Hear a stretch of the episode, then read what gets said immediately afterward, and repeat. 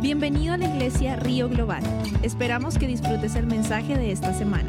Para más información ingresa a globalriver.org. ¿Dónde está Rosario? Oh, este fue al baño, fue al baño. Me encanta cuando estamos orando y ella dice amén, amén y amén. ¿Cuántos saben que el Rey de Gloria está aquí en este lugar? Amén. Yo eh, pedí al Señor, Él puso en mi corazón, eh, en verdad, de compartir algo pequeño, algo corto, un mensaje pequeño, pero es acerca de la belleza de su amor. Es la belleza del amor de nuestro Dios, el bello Señor, a Él a quien debemos toda honra y toda gloria. Vamos a ponernos de pie, vamos a leer la historia de la, del nacimiento de nuestro Señor Jesús. Vamos a Lucas, el capítulo 2, vamos a comenzar con el versículo 1 y es del 1 al 14 que voy a leer. Y estoy leyendo la nueva versión internacional. Dice la palabra, por aquellos días Augusto César decretó que se levantara un censo en todo el imperio romano. Este primer censo se efectuó cuando Sirenio gobernaba en Siria. Así que iban todos a inscribirse, cada cual a su propio pueblo. También José, que era descendiente del rey David, subió de Nazaret, ciudad de Galilea, a Judea. Fue a Belén, la ciudad de David, para inscribirse junto con María, su esposa. Ella se encontraba encinta y mientras estaban allí se le cumplió el tiempo. Así que dio a luz a su hijo primogénito, lo envolvió en pañales y lo acostó en un pesebre, porque no había lugar para ellos en la posada. Pueden ponerse, pueden sentarse. Gracias. Así que podemos ver Primeramente, después de leer la historia del nacimiento de nuestro Señor Jesús, en Juan 1, 14 dice, y el verbo se hizo hombre. ¿Quién es el verbo? El verbo se hizo hombre y habitó entre nosotros y hemos contemplado su gloria, la gloria que corresponde al Hijo unigénito del Padre, lleno de gracia y de verdad.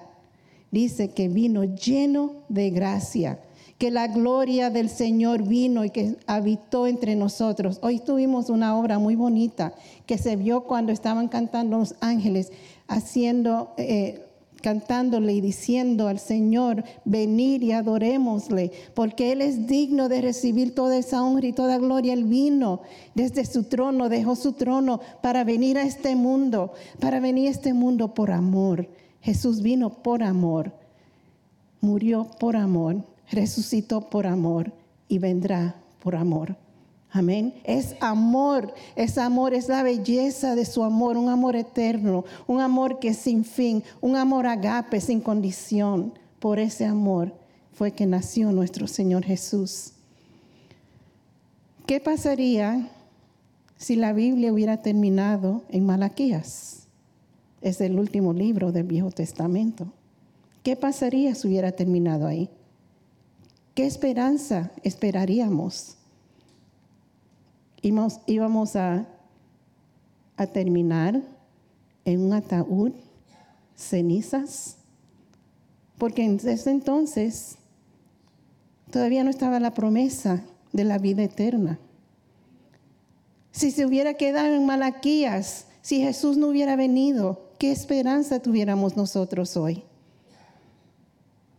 Solamente creen como creían en el Viejo Testamento, en Dios, el Dios de Abraham, pero no tenían promesa de esa vida eterna. Había profecía, pero aún no la creían, porque dice la palabra que Él vino a los suyos y los suyos no lo recibieron. ¿Se recuerdan de lo que predicó el, pastor el domingo pasado? ¿De qué? ¿Cuál fue el título de la predicación del domingo pasado? Dios tiene un plan. Y yo creo que esa palabra debe de estar con nosotros todos los días de nuestras vidas. Dios tiene un plan. Y ese plan no lo puede cambiar nadie, ningún demonio lo puede cambiar porque es palabra de Dios que se cumple. Es palabra de Dios que se cumple. Y, y Él nos dio su palabra. Isaías 55, de los versículos 8 al 11, dice que sus pensamientos y sus maneras son más altas que las de nosotros. ¿Cuántos lo creen? Dice que su palabra no vuelve a él vacía. Si leemos 50, el Isaías 55 del 8 al 11 nos dice eso. No es palabra de nosotros, no lo que nosotros pensamos, es lo que dice la palabra de Dios nosotros no sabemos exactamente, porque yo sé que muchas veces la gente pregunta, no sabemos exactamente cuál fue el día que Jesús nació. Pero sí sabemos que después de ese suceso hubo antes de Cristo y después de Cristo. Antes de Cristo y después de Cristo. Antes de Cristo fue terminó en Malaquías. Después de Cristo comenzaron los evangelios, comenzaron las predicaciones, comenzaron la promesa de nuestro Dios. En diciembre hay muchas fiestas, mucha gente se reúne, hay amigos, muchas eh, personas cocinan eh, platos típicos de su país, celebran, pero la llave más poderosa es la redención que tiene la humanidad la redención de nuestro Señor Jesús al nacer.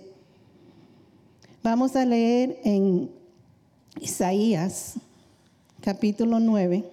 Vamos a leer versículos 1 y versículos 6 y 7.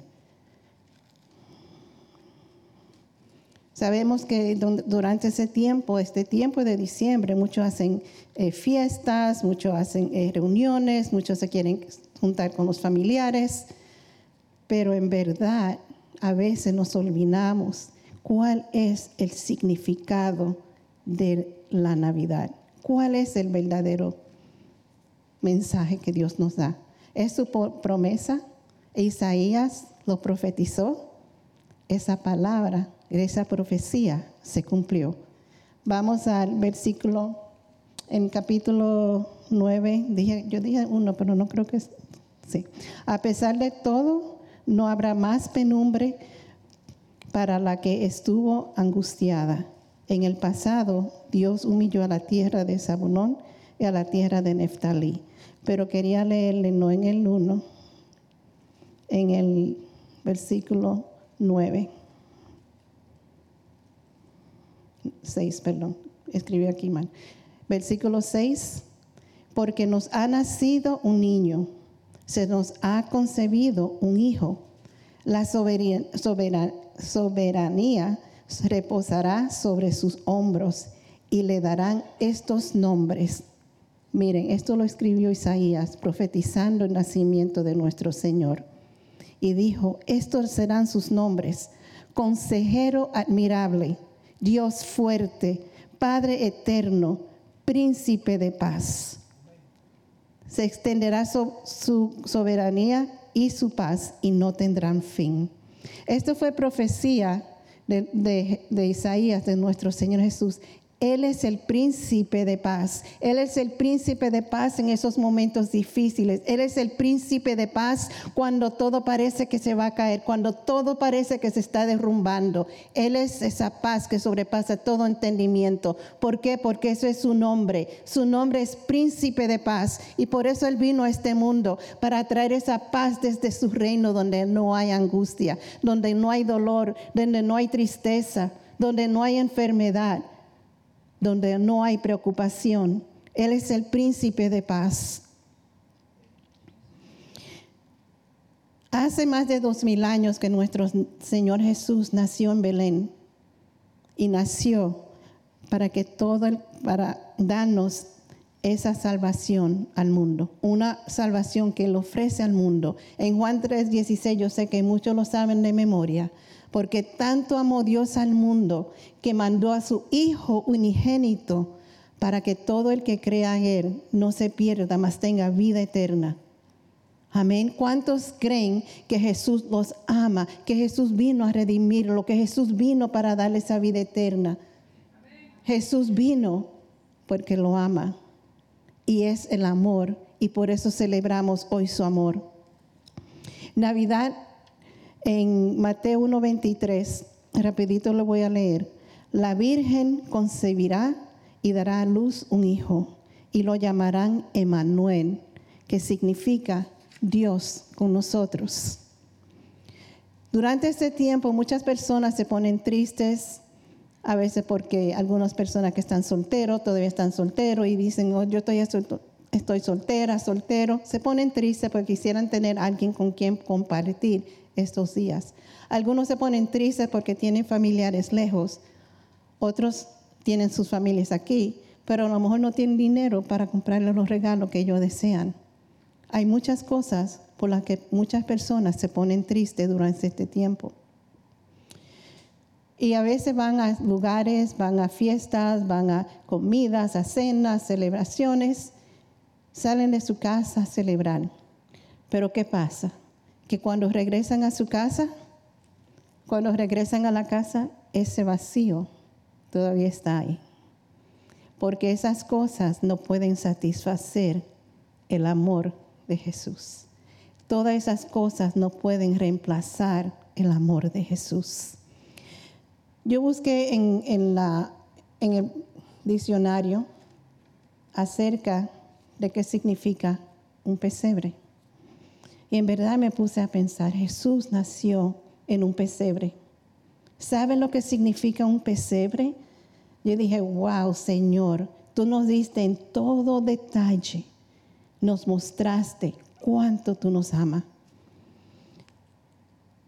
Y el significado bíblico de pesebre es, hace referencia al, al vocabulario latino presepe, que se traduce en un sentido más completo como el lugar de depósito en el cual se distribuye el alimento a los animales.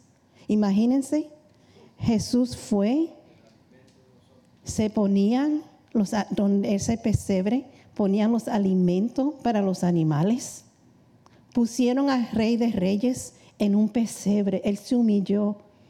No solamente vino como un niño humilde y creció humilde, sino también que se humilló por nosotros pesebre. Póngase a imaginarse el Señor Jesús en un pesebre, donde los animales venían a comer.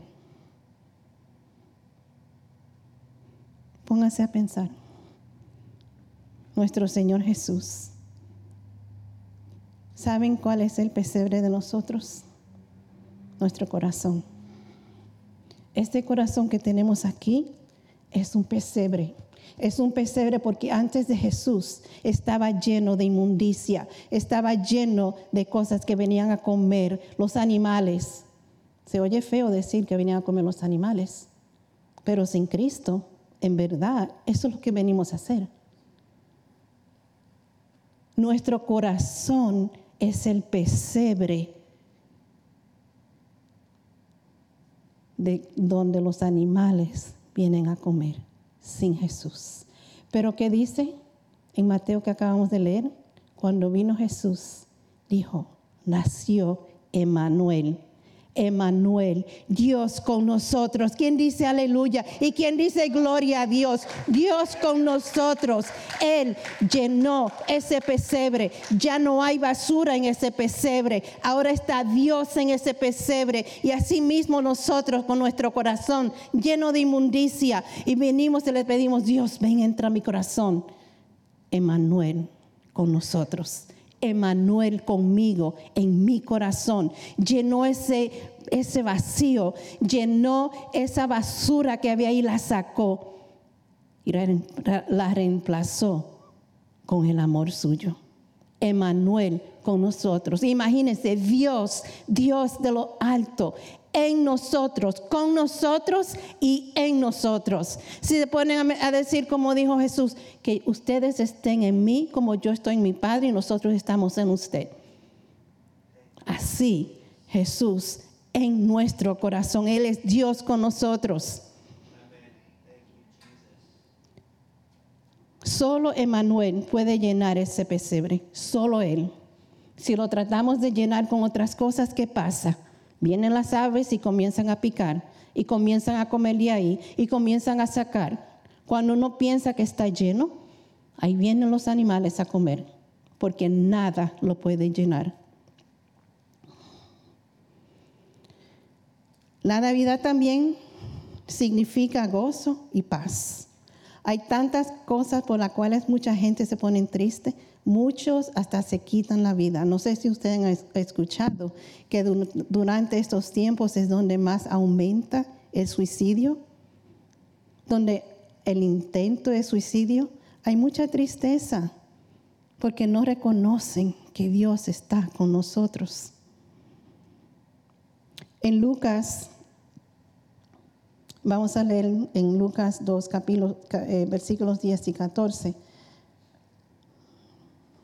Así que yo les animo, no es un tiempo para estar triste. ¿Por qué? Porque no es un tiempo para estar triste. Porque Dios con nosotros, Él es Dios con nosotros, Él es el que nos da esperanza. Tenemos esa esperanza gloriosa en Cristo Jesús. No nació para traernos ninguna calamidad. Él nació para darnos esperanza. Él nació para darnos salud. Él nació para darnos paz. Paz con nosotros.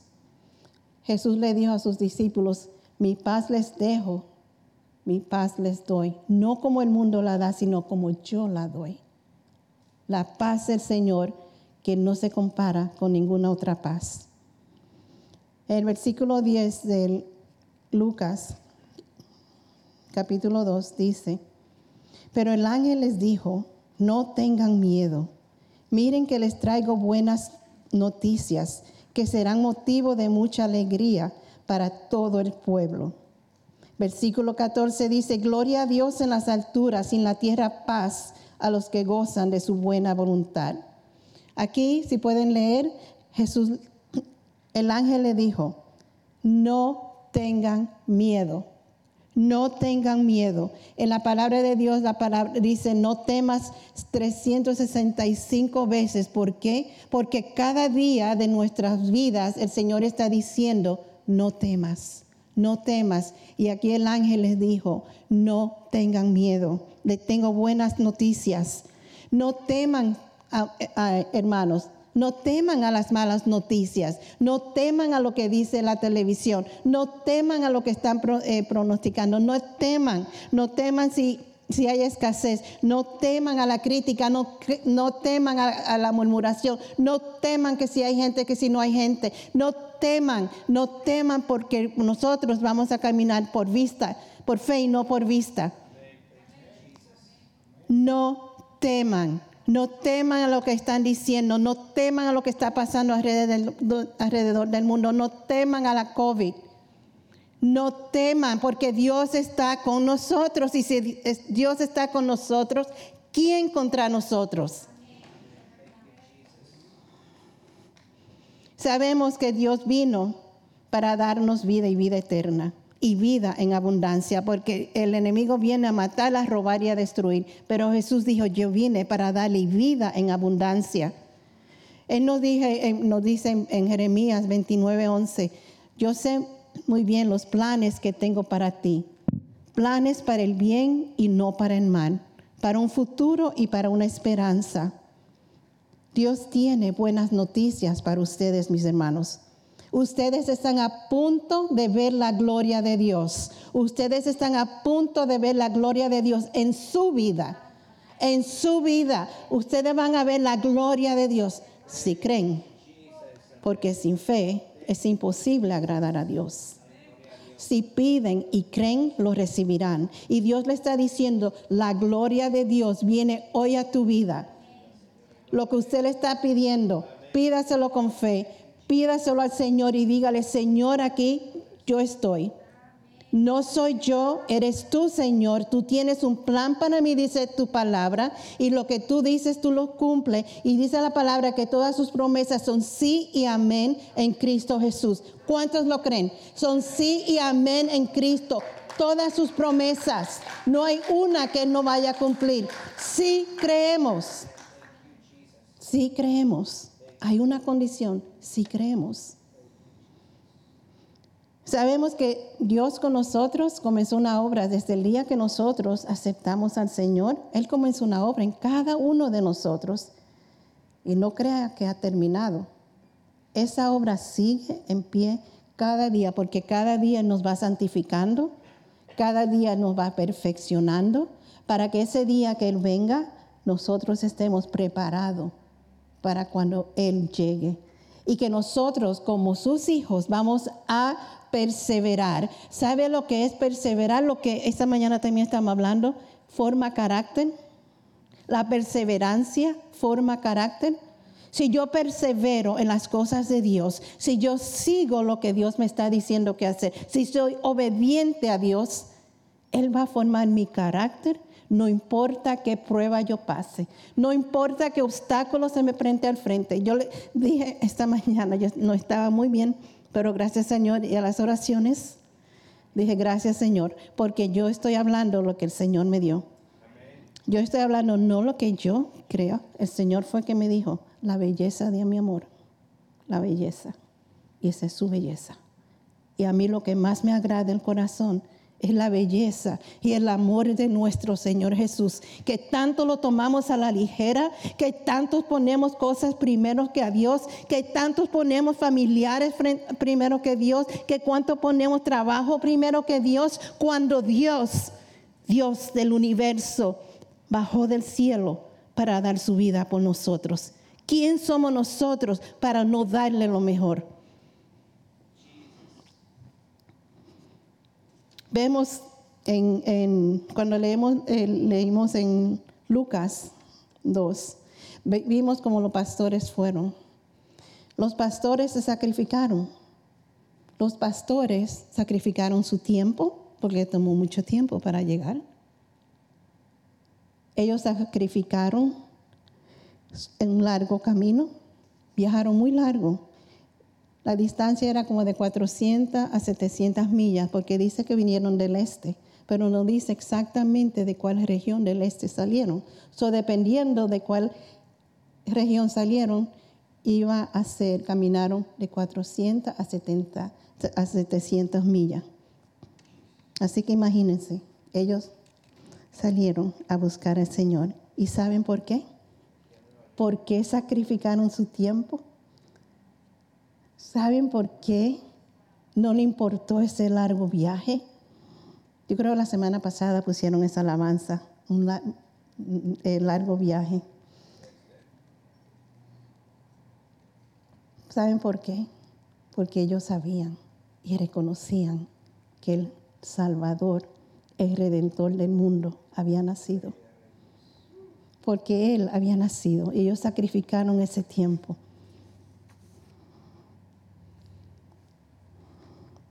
Cuando ellos, cuando no sé si se dieron cuenta, cuando entraron, trajeron unos regalos al Señor Jesús. Habían tres regalos. Uno era la mirra, el incienso y el oro.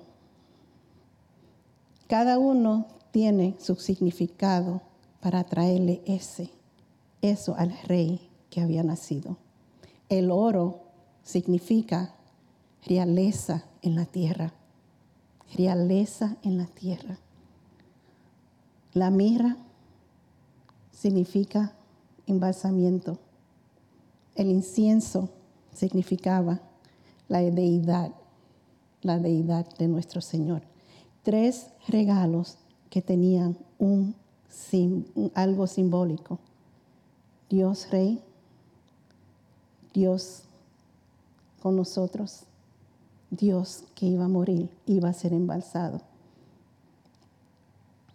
Así que la, Navidad es adoración, mis hermanos. La adoración no es solo cantos y música, si uno dice, oh, voy a alabar al Señor, voy a cantar, voy a danzar. Pero la adoración, en verdad, es una entrega y absoluta al Señor Jesús, total una entrega total a nuestro Señor Jesús. Eso es adorarlo a Él. Adorarlo a Él es sacrificar todo por Él. Es adorarlo a Él. Es reconocerlo a Él como nuestro Rey y como nuestro Señor. Él es el Dios de nuestras vidas. Y debemos obedecerlo. Jesús dijo, si me aman, obedecerán mis, mandamientos. Si me aman, obedecerán mis mandamientos. Y yo habitaré en ustedes y ustedes en mí. así como los reyes magos trajeron regalos, ¿qué regalo de adoración le ofrece usted a Jesús hoy? ¿Qué regalo le puede decir que le va a hacer a Jesús en esta Navidad? Los reyes vinieron a adorarlo porque él sabía, ellos sabían que el rey había nacido. Y ellos sabían que adorarlo a él era el máximo, era la máxima adoración, no era la música, no eran los cantos de los ángeles, era la adoración a Él por quien Él es. ¿Usted está dispuesto hoy a entregarle su vida? ¿Está dispuesto a entregarle su vida? ¿Está dispuesto a entregarle su tiempo? ¿Está dispuesto a entregarle sus finanzas y confiar en Él? ¿Está dispuesto a entregarle su corazón. Pregúntese eso. Señor, te doy mi vida completa. Te adoraré con una entrega total, absoluta.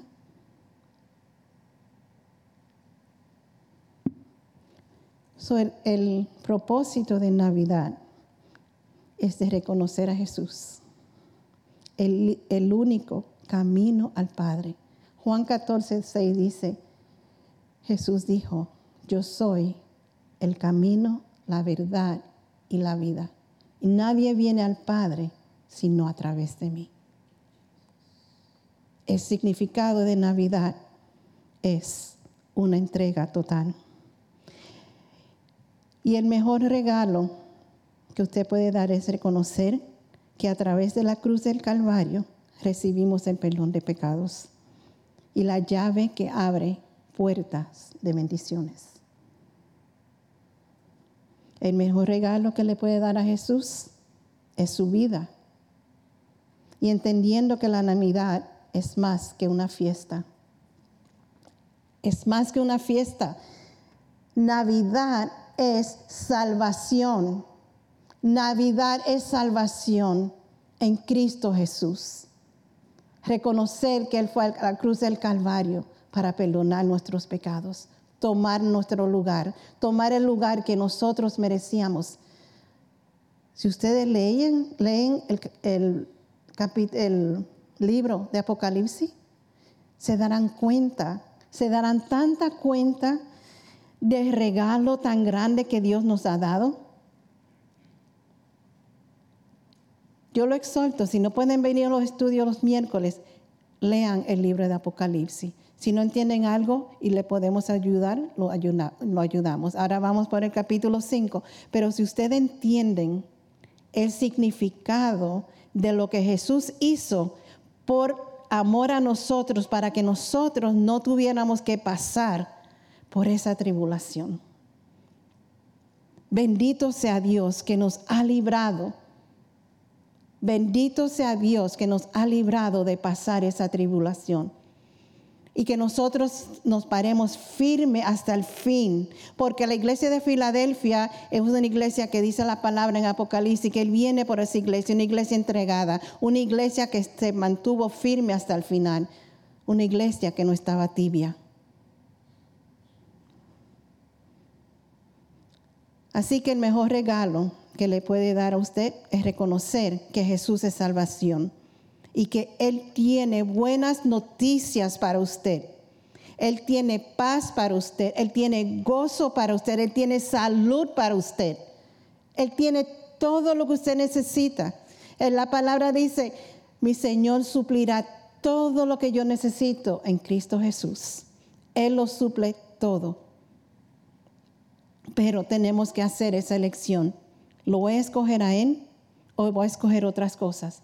¿Lo voy a escoger a Él o voy a escoger otras personas? nosotros vamos a ser juzgados no por un hermano, una hermana, un esposo, una esposa, un hijo, una hija.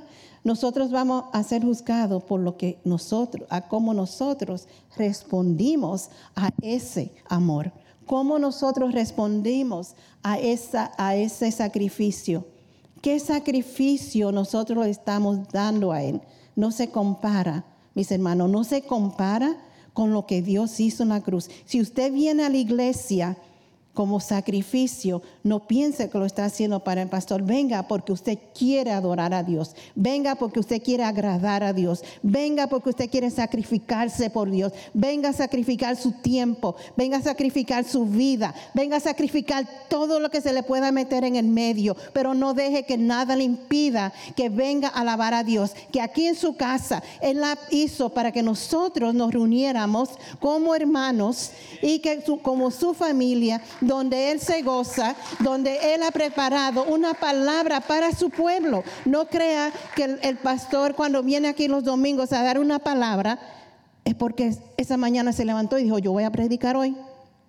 No creo. Se sacrifica tiempo para meditar en la palabra de Dios por lo que el Señor le ha puesto en su corazón. Y cuando decimos, no voy a la iglesia, ¿qué pasa? Estamos diciendo, Dios, no me interesa la comida que tú tienes para mí, porque esta palabra es el pan de vida. Este es el pan de vida. Y si usted dice, la palabra que tú tienes hoy para mí en la iglesia, no me interesa, yo mejor me voy a sentar en mi casa y voy a tomarme un café mientras escucho la, predicación. No, sacrificio.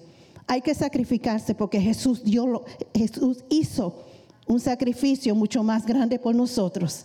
Y Él se merece esa entrega total, hermanos. Él vino del cielo, Él nació en un pesebre, habitó entre nosotros, nos mostró el camino al Padre, se entregó por nosotros en la cruz, resucitó al tercer día y está sentado hoy a la diestra del Padre. Fue a preparar un lugar para nosotros. Él fue a preparar un lugar para nosotros. Cuando ese lugar esté listo, Él va a venir por nosotros. Y un día vamos a verlo a Él cara a cara, cara a cara. El día más glorioso de nuestras vidas que yo creo que uno ni siquiera dice, no puede imaginarse, ni pensar, ni los ojos ver, ni nada, oídos escuchar lo que Dios ha preparado para aquellos que le aman. Job dijo en Job 19:25, en un versículo que me toca mucho, dice, yo sé que mi redentor vive. ¿Cuántos dicen, yo sé que mi redentor vive? Él vive, Él vive. Y que al final triunfará sobre la muerte. Él triunfará hasta el final. ¿Cuántos lo creen? ¿Cuántos creen? ¿Cuántos están dispuestos a darle lo mejor a nuestro Señor Jesús? Al que vino y nació en un pesebre, pero ese pesebre fue lleno con Emanuel, Dios con nosotros y se llevó toda esa inmundicia. Así que gracias, Padre, te doy. Porque hoy, Señor, te celebramos a ti. Hoy, Señor, celebramos que Jesús es nuestro Señor, que Jesús es nuestro Salvador, que Él, Él es nuestro Rey, al cual amamos, al, que, al cual cantamos diario te alabo, Señor. Alaba, alma mía, al Señor. Y no olviden nunca ninguno de sus beneficios. Alaba, alma mía, al Señor. Digno eres, Señor, de recibir toda honra y toda gloria, Señor, Dios Todopoderoso. Te damos gloria, honramos tu nombre. Gracias por ese regalo. Gracias por ese regalo, Padre que mandaste a tu Hijo al mundo y habitó entre nosotros. Fue tentado igual que nosotros, pero sin pecado. Te damos gracias que Jesús quiso hacer, hizo siempre la voluntad del Padre. Y nosotros decimos hoy, Padre Santo, que sea tu voluntad no la nuestra, sino la tuya, porque sabemos que tú tienes un plan para nosotros. Sabemos que tú tienes buenas noticias. Sabemos que la gloria de Dios está aquí. Y sabemos que la gloria de Dios está en mi vida, que la gloria de Dios está en mi casa, que la gloria de Dios está en mi familia, que la gloria de Dios mora en mi corazón y que la gloria de Dios se manifiesta y hoy tiene buenas noticias para nosotros. No teman porque Dios tiene buenas noticias para nosotros. Amén. Gloria a Dios. ¿Cuántos recibieron? Fue corta porque el Señor me dijo algo corto, mensaje corto, pero con amor. Con amor, con el amor de nuestro Señor.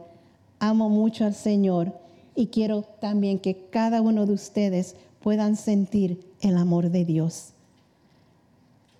no solamente de palabras, sino obras. Porque dice Santiago, yo te muestro mi fe, tú me muestras tu fe y, yo mis obras, y os obras con la fe. Los dos van juntos. Obra y fe. Si decimos amamos a Dios, vamos a obedecerlo y vamos a hacer lo que le agrada a Él. Y dejar toda mi inmundicia que ya fue sacada de ese pesebre porque fue llena con Emanuel. Amén. Amén. Después de esta predicación tenía un, no sé si ustedes saben lo que es un rima. No sé, un rima. Un rhyme parecía una poesía. Una poesía. No es poesía. Es una historia de Navidad. Y le voy a leer. Es un rima. Soy como actuando como el, como el Señor aquí. A ver, ¿listos? Cierren sus ojos y escuchen. Es una historia. Sucedió un día que al final del año, dos vecinos visitaron a un viejo amigo. Encontraron su tienda tan pobre y mezquina, adornada alegre con mil ramas verdes, y Conrad estaba sentado con la cara resplandiente cuando de repente se detuvo mientras cosía un cordel y dijo, viejos amigos, hoy al amanecer, cuando el gallo cantaba la noche pasada, el Señor me apareció en un sueño y me dijo, soy tu próximo invitado a ser. Así que he estado ocupado con los pies en movimiento, esparciendo mi tienda con ramas de abeto. La mesa está preparada y la tetera lustrada, y sobre las vigas se entrelace el ancebo. Y ahora espero que mi Señor aparezca. Y escucho atentamente para escuchar sus pasos mientras se acerca a mi humilde lugar. Y abro la puerta y miro su rostro.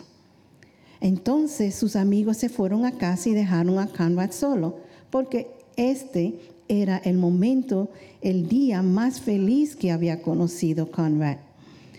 Hacía mucho que su familia había fallecido y Conrad había pasado una triste Navidad, pero sabía que con el Señor como su invitado de Navidad, esta Navidad sería la más querida y la mejor. Y escuchaba solo con gozo en su corazón y con cada sonido se levantaba sobresaltado y buscaba que el Señor estuviera allí parado en respuesta a su ferviente oración. Así que corrió hacia la ventana después de escuchar un sonido, pero en todo eso vio en el suelo cubierto de nieve un mendigo en mal estado, cuyos zapatos estaban rotos y toda su ropa estaba hecha jirones y desgastada.